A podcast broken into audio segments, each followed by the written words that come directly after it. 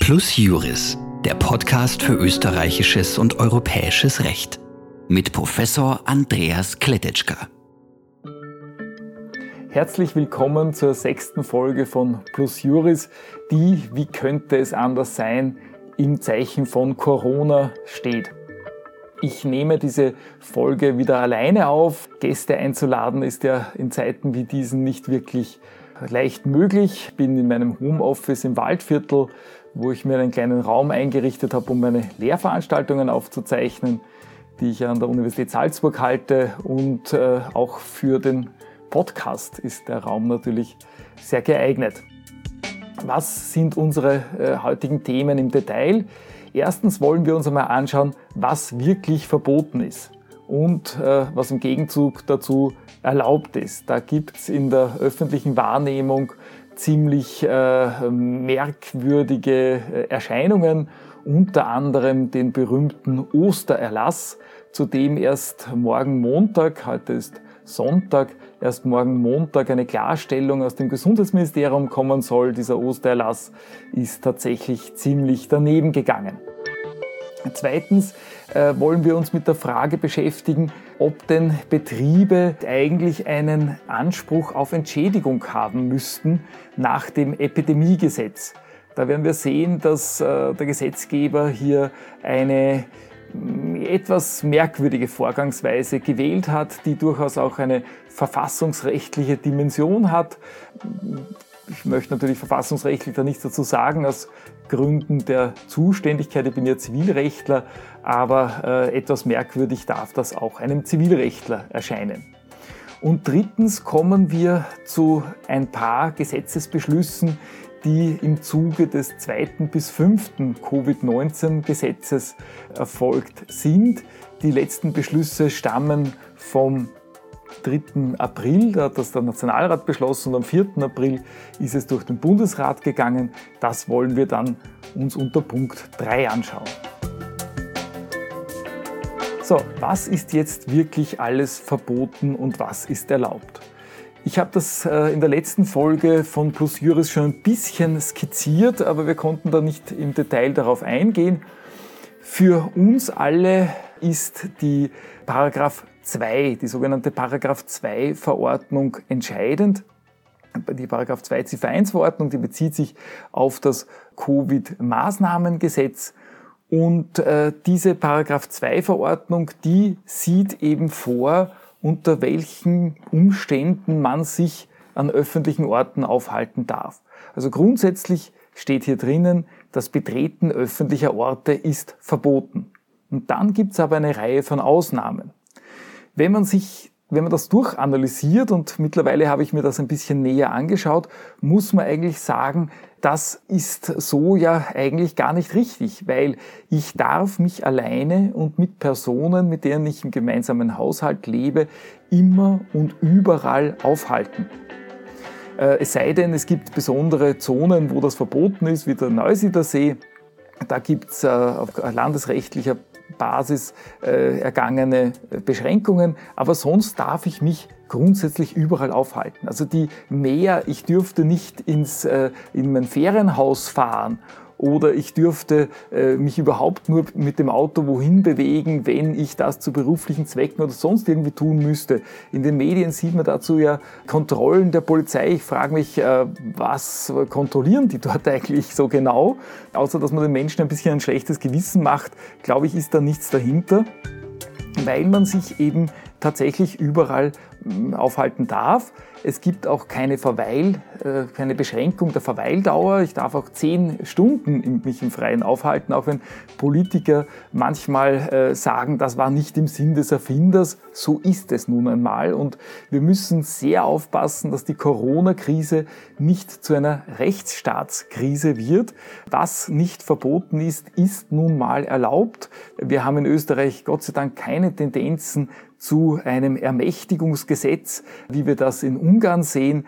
Aber äh, man muss dennoch aufpassen, dass hier tatsächlich der Rechtsstaat nicht unter die Räder kommt. Das heißt, wir dürfen uns überall eigentlich bewegen.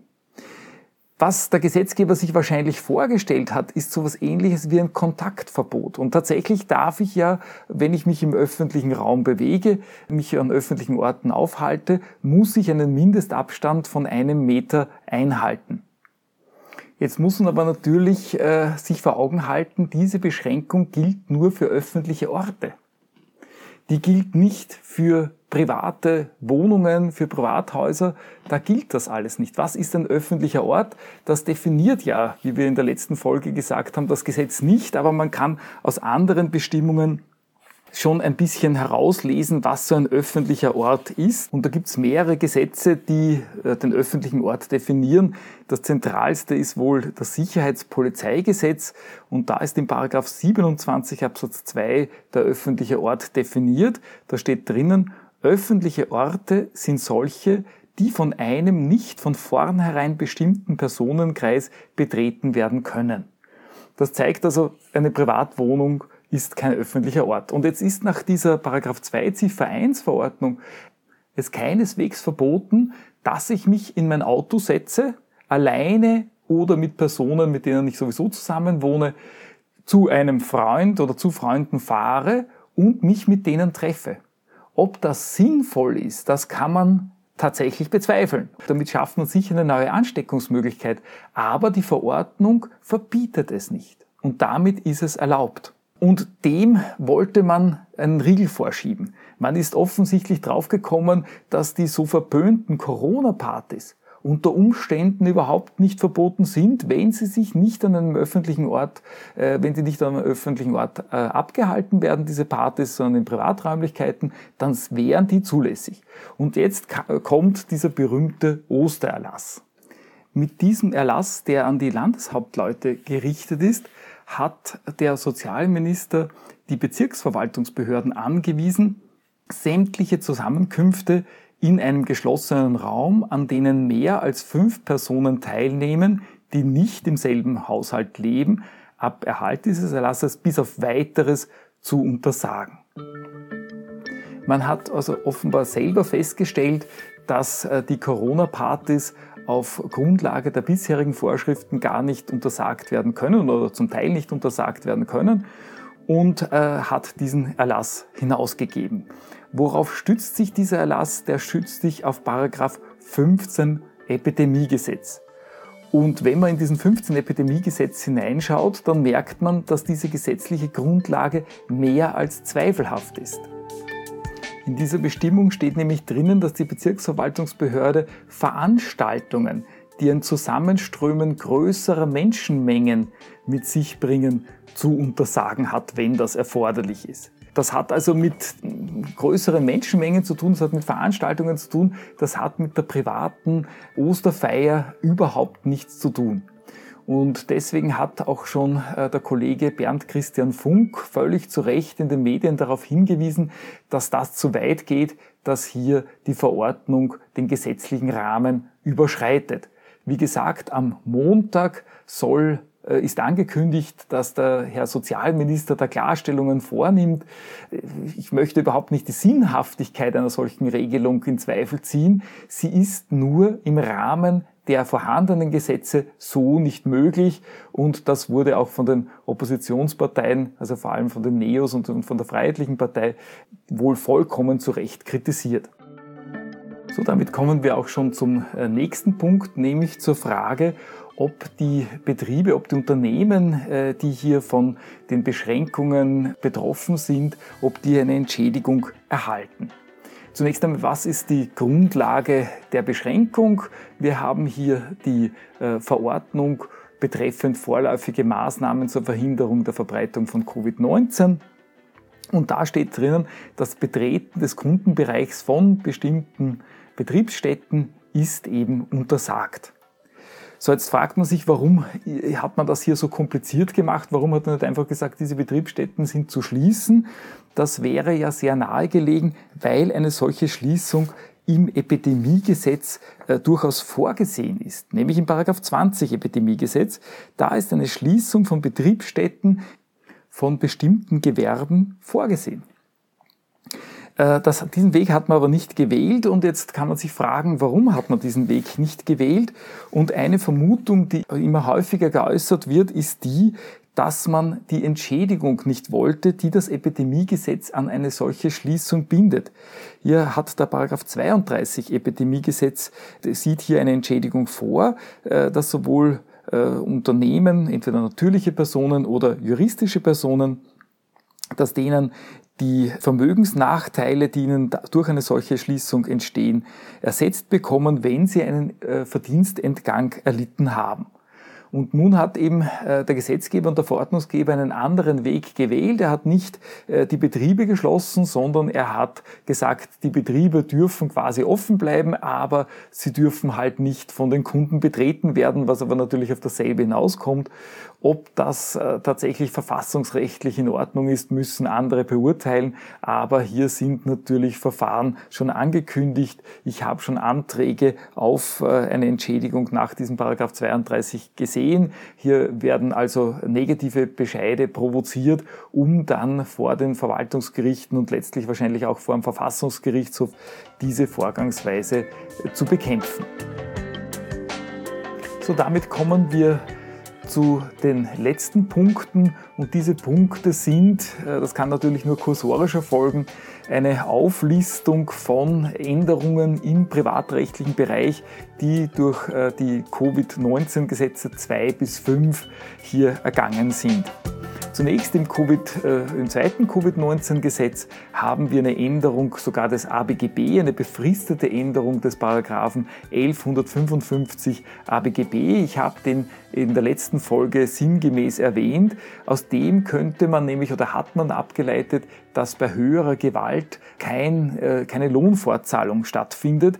Das hat man jetzt geändert, geändert. Man hat hineingeschrieben, dass äh, Maßnahmen auf Grundlage der Covid-19-Maßnahmengesetzes äh, jedenfalls äh, Umstände sind, die in die Arbeitgebersphäre fallen, die also äh, Umstände des Absatz 1 des Paragraph 1155 sind, so dass hier eine Lohnfortzahlung stattfindet. Allerdings sind die Dienstnehmer verpflichtet, deren Dienstleistungen aufgrund solcher Maßnahmen nicht zustande kommen, dass sie auf Verlangen des Arbeitgebers in dieser Zeit Urlaubs- und Zeitguthaben verbrauchen müssen. So, die nächste Änderung betrifft ebenfalls das Arbeitsrecht. Sie steht im dritten Covid-19-Gesetz und da wird das Allgemeine Sozialversicherungsgesetz geändert, das ASVG geändert. Und zwar dahingehend, dass Unfälle im Homeoffice als Arbeitsunfälle gelten was muss hier vorliegen?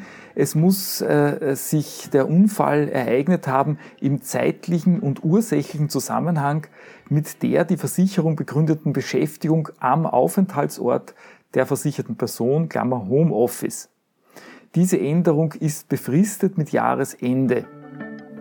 Die nächste Änderung betrifft das Mietrecht. Sie steht im zweiten Covid-19 Justizbegleitgesetz, das mit dem vierten Covid-19 Gesetz gekommen ist. Und da steht einmal drinnen, dass äh, Mietzinsrückstände von Wohnungsmietern, die zwischen dem 1. April und dem 30. Juni 2020 fällig geworden sind, dass die den Vermieter nicht zur Kündigung oder sonstigen Aufhebung des Mietvertrages äh, berechtigen. Der Vermieter kann den Zahlungsrückstand bis zum Ablauf des 31. Dezember 2020 nicht gerichtlich einfordern. Könnte man auf die Idee kommen, dass solche, äh, solche Verfahren, solche Anträge von vornherein alimene zurückzuweisen wären, aber da übersieht man, dass das ja nicht in allen Fällen der Fall ist, sondern dass es nur dann gilt, und das ist auch für alle weiteren Fälle, die wir uns anschauen wollen, wichtig, wenn der Mietzinsrückstand als Folge der Covid-19-Pandemie eingetreten ist und durch diese Covid-19-Pandemie der Mieter in seiner wirtschaftlichen Leistungsfähigkeit erheblich beeinträchtigt wurde. Das heißt, es muss erst bewiesen werden, dass dieser, dass diese, diese, dieser Zahlungsrückstand durch die Covid-19-Pandemie verursacht wurde und die wirtschaftliche Leistungsfähigkeit des Schuldners erheblich beeinträchtigt wurde. Die nächste Regelung äh, ebenfalls aus dem vierten Covid-19-Gesetz, betrifft Verbraucherkredite. Hier gibt es eine, eine Stundung, wenn ein Anspruch des Kreditgebers zwischen dem 1. April und dem 30. Juni 2020 fällig wird, dann wird, werden diese Ansprüche gestundet und zwar sowohl hinsichtlich der Rückzahlung äh, der Zins- oder sonstigen Tilgungsleistungen hier ist das ein bisschen anders definiert. Es geht, äh, diese Stundung trifft nur dann ein, wenn der Kreditnehmer Einkommensausfälle erlitten hat, die dazu führen, dass ihm die Erbringung der geschuldeten Leistung nicht zumutbar ist. Und wann ist es ihm nicht zumutbar? Wenn er seinen angemessenen Lebensunterhalt nicht bestreiten kann oder den angemessenen Lebensunterhalt seiner Unterhaltsberechtigten gefährdet ist. Der Gesetzgeber stellt hier auch klar, dass es sich um eine, wie wir Zivilrechtler sagen, echte Stundung handelt. Das heißt, äh, der Schuldner ist hier nicht in Verzug und es laufen auch keine Verzugszinsen. Die Fristen, die unter Umständen für Sicherheiten hier bestehen, die verlängern sich. Das heißt, die Sicherheiten laufen hier nicht aus. Äh, das bleibt dem Kreditgeber wenigstens erspart. Bei diesen Regelungen handelt es sich um dispositives Recht, das heißt es kann durch eine Vereinbarung davon abgegangen werden, nicht aber kann das abgeändert werden, soweit das Kündigungen wegen Zahlungsverzugs betrifft. Also Kündigungen wegen Zahlungsverzugs oder wegen Verschlechterung der Vermögensverhältnisse, die äh, sind hier nicht möglich und davon darf zulasten des Verbrauchers nicht abgewiesen werden. Also das ist zwingendes Recht. Die Regelungen für Kredite gelten nicht nur für Verbraucher, sondern auch für Kleinstunternehmer. So, dann gibt's eine Regelung für Verzugszinsen ganz generell, also nicht nur jetzt bei Krediten, sondern äh, wenn eine Forderung zwischen dem 1. April und dem 30. Juni fällig wird und der Schuldner in Verzug gerät, dann schuldet er ungeachtet äh, der Vereinbarung, das heißt auch wenn höhere Verzugszinsen im Vertrag stehen, nur die gesetzlichen Verzugszinsen. Bei Verbrauchern sind das jedenfalls 4 äh, Prozent, Paragraph 1000 Absatz 1, auf den hier auch verwiesen wird. Überlegen kann man, ist das äh, bei Unternehmern anders, weil ja hier der 456 UGB gilt und der 456 UGB ja unter Unternehmen einen Zinssatz von 9,2 Prozent über dem Basiszinssatz vorsieht. Ich vermute, dass hier äh, eben auch für die Unternehmen nur die Zinsen des äh, Paragraph 1000 Absatz 1 gemeint sind. Ganz deutlich ist es nicht, weil ja von gesetzlichen Zinsen die Rede ist und gesetzliche Zinsen wären das ja äh, wäre der 456 auch. Nur muss man äh, ja sehen, dass diese hohen Zinsen nur dann geschuldet sind, wenn den Schuldner für die Verzögerung, wenn der Schuldner für die Verzögerung verantwortlich ist. Wenn er nicht verantwortlich ist, dann schuldet er ohnehin nur die 4% nach 1000 Absatz 1 und das äh, würde hier sowieso äh, so sein. Natürlich ist man bei Corona für, die, für den Verzug eben gerade nicht verantwortlich. Die nächste Regelung, die wir uns anschauen wollen im vierten Covid-19-Gesetz, betrifft die Vertragsstrafe. Diese Vertragsstrafe ist ausgeschlossen, wenn der Vertrag, das gilt übrigens für alle anderen Verträge, auch vor dem 1. April 2020 geschlossen wurde und jetzt der Schuldner in Verzug gerät, weil er als Folge der Pandemie entweder in seiner wirtschaftlichen Leistungsfähigkeit erheblich beeinträchtigt ist, das kennen wir schon von der Miete, oder die Leistung wegen der Beschränkung des Erwerbslebens nicht erbringen kann. Das Gesetz stellt hier auch klar, dass das auch dann gilt, wenn äh, die Vertragsstrafe auch ohne Verschulden hier äh, zu bezahlen gewesen wäre nach der Vereinbarung das äh, wäre ja tatsächlich der Fall, wo das eingreifen könnte. Dann noch eine Regelung für die äh, Wohnungsmieter, wenn ein befristeter Mietvertrag äh, nach dem 30. März 2020 und vor dem 1. Juli 2020 abläuft, dann kann er abweichend von der sonstigen Regelung des 29 MAG schriftlich bis zum Ablauf des 31. Dezember 2020 oder auch für einen äh, kürzeren Zeitraum verlängert werden, ohne dass das nachteilige Folgen für den Vermieter hat. Wird nach Ablauf dieser dieser Verlängerungsperiode die Auflösung nicht wahrgenommen. Dann verlängert sich das Mietverhältnis um drei Jahre und erst dann, wenn dann wieder nichts gemacht wird, dann auf unbestimmte Dauer, so wie das jetzt schon im MRG vorgesehen ist. So, ja, das waren äh, die aus meiner Sicht ganz zentralen Änderungen, die in den letzten Tagen beschlossen worden sind. Auch zu denen wird es natürlich Diskussionen geben, wird es offene Fragen geben, auf die man hier noch nicht eingehen kann. Ja, damit bleibt mir nur noch Ihnen alles Gute zu wünschen, uns allen zu wünschen, dass diese Krise bald vorbeigeht und wir in unser gewöhnliches Leben zurückkehren können. Dann gibt's auch wieder weitere Folgen von Plus Juris mit Gästen. Geplant sind, ich habe es schon einmal gesagt, ein Beitrag mit dem Kollegen Rainer zu Montesquieu. Äh, dann hätten wir den äh, Dr. Andreas Frauenberger, einen Rechtsanwalt, äh, der den Ibiza-Beschluss des obersten Gerichtshofs erwirkt hat und noch ein Studierendenprojekt zum Glücksspielmonopol. Das machen wir auch alles, wenn die Krise vorbei ist. Sollte es noch länger dauern, werde ich halt Plus Juris allein bestreiten und versuchen, Ihnen hier äh, Neuigkeiten zu den äh, geltenden Rechtsvorschriften mitzuteilen. Sie können uns natürlich wieder sehr gerne Mails schreiben. Äh, bin ein bisschen im Verzug mit der Beantwortung der Mails, äh, werde aber versuchen, auf alles irgendwie einzugehen. Äh, es freut mich natürlich, wenn Sie auch das nächste Mal wieder dabei sind und vielleicht bewerten Sie auch den Podcast. Alles das würde mich sehr freuen. Ich wünsche Ihnen alles Gute und bis zum nächsten Mal.